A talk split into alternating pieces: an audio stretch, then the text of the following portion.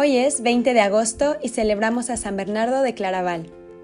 En orden cronológico, San Bernardo es el último de los llamados padres de la Iglesia y es uno de los que más han influido en el pensamiento católico en todo el mundo.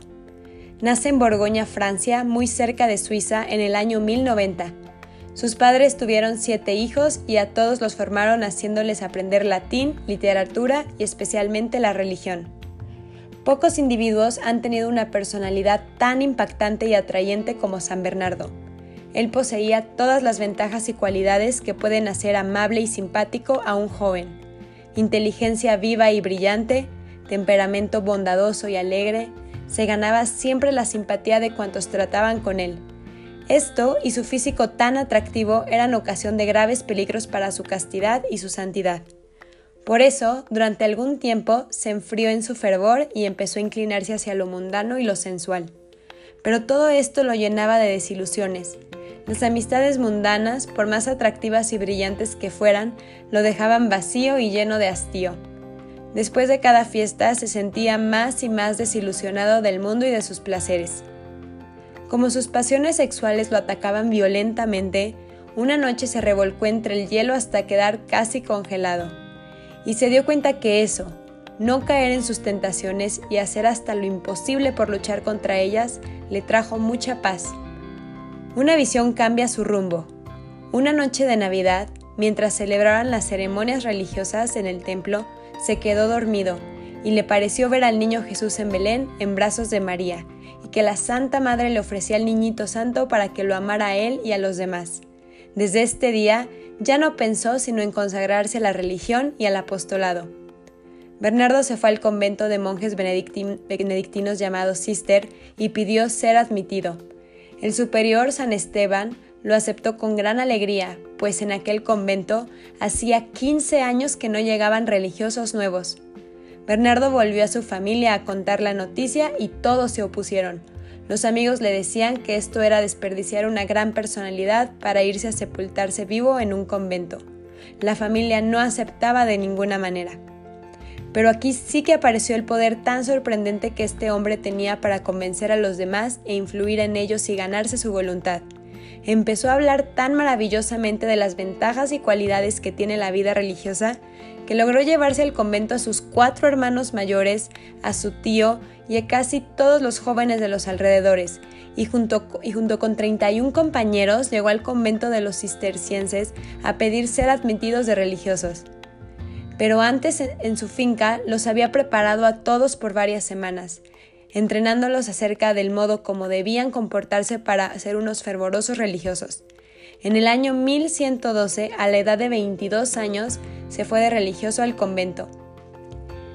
Dicen que cuando llamaron al menor para anunciarle que ellos se iban de religiosos, el hermano menor, Nirvardo, les respondió, Ajá, con que ustedes se van a ganarse el cielo y a mí me dejan aquí únicamente en la tierra, esto no lo puedo aceptar.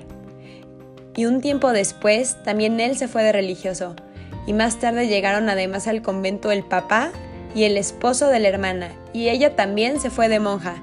Casos como este son muy únicos y raros. En toda la iglesia y en toda la historia de la iglesia es difícil encontrar otro hombre que haya sido dotado por Dios de un poder de atracción tan grande para llevar personas a las comunidades religiosas como el que recibió Bernardo. Las muchachas tenían terror de que su novio hablara con el santo, porque lo más probable era que se iría de religioso. En las universidades, en los pueblos, en los campos, los jóvenes, al oírle hablar de las excelencias y ventajas de la vida en un convento, se iban en numerosos grupos a que él los instruyera y los formara como religiosos. Durante su vida fundó más de 300 conventos para hombres e hizo llegar a gran santidad a muchos de sus discípulos. Lo llamaban el cazador de almas y vocaciones. Con su apostolado consiguió que 900 monjes hicieran profesión religiosa. En el convento del Cister demostró tales cualidades de líder y de santo que a los 25 años, con solo tres de religioso, fue enviado como superior a fundar un nuevo convento. Escogió un sitio sumamente árido y lleno de bosques donde sus monjes tuvieran que derramar el sudor de su frente para poder cosechar algo, y le puso el nombre de Claraval, que significa valle muy claro, ya que allí el sol ilumina fuerte todo el día. Supo infundir de tal manera fervor y entusiasmo a sus religiosos de Claraval que habiendo comenzado con solo 20 compañeros, a los pocos años tenía 130 religiosos. De este convento de Claraval salieron monjes a fundar otros 66, 63 conventos. Después de San Juan Crisóstomo y de San Agustín, es difícil encontrar otro orador católico que haya obtenido tantos éxitos en su predicación como San Bernardo. Lo llamaban el doctor Boca de Miel, porque sus palabras en la predicación eran una verdadera golosina para los que le escuchaban. Su inmenso amor a Dios y a la Virgen Santísima y su deseo de salvar almas lo llevaban a estudiar por horas y horas cada sermón que iba a pronunciar. Y luego, como sus palabras iban precedidas de mucha oración y de grandes penitencias, el efecto era fulminante en los oyentes. Escuchar a San Bernardo era ya sentir un impulso fortísimo a, volverse mejor. Los que quieren progresar en su amor a la Madre de Dios necesariamente tienen que leer los escritos de San Bernardo, porque entre todos los predicadores católicos quizás ninguno ha hablado con más cariño y emoción acerca de la Virgen Santísima que este gran santo. Él fue quien compuso aquellas últimas palabras del salve, oh clemente, oh piadosa, oh dulce Virgen María. El pueblo vibraba de emoción cuando le oía clamar desde el púlpito con su voz sonora e impresionante. Si se levantan las tempestades de tus pasiones, mira la estrella, invoca a María. Si la sensualidad de tus sentidos quiere hundir la barca de tu espíritu, levanta los ojos de la fe, mira la estrella, invoca a María. Si el recuerdo de tus muchos pecados quiere lanzarte al abismo, de la desesperación, lánzale una mirada a la estrella del cielo y rézale a la Madre de Dios. Siguiéndola, no te perderás en el camino invocándola no te desesperarás, y guiado por ella llegarás seguramente al puerto celestial. Sus bellísimos sermones son leídos hoy, después de varios siglos, con verdadera gran satisfacción y gran provecho. El más profundo deseo de San Bernardo era permanecer en su convento, dedicado a la oración y a la meditación, pero el sumo pontífice, los obispos, los pueblos y los gobernantes le pedían continuamente que fuera a ayudarles, y él estaba siempre pronto a prestar su ayuda donde quiera que pudiera ser útil.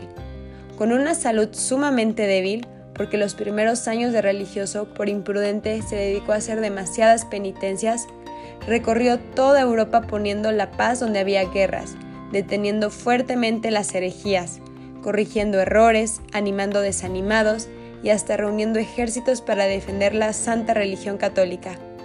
Exclamaba, a veces no me dejan tiempo durante el día, ni siquiera para dedicarme a meditar.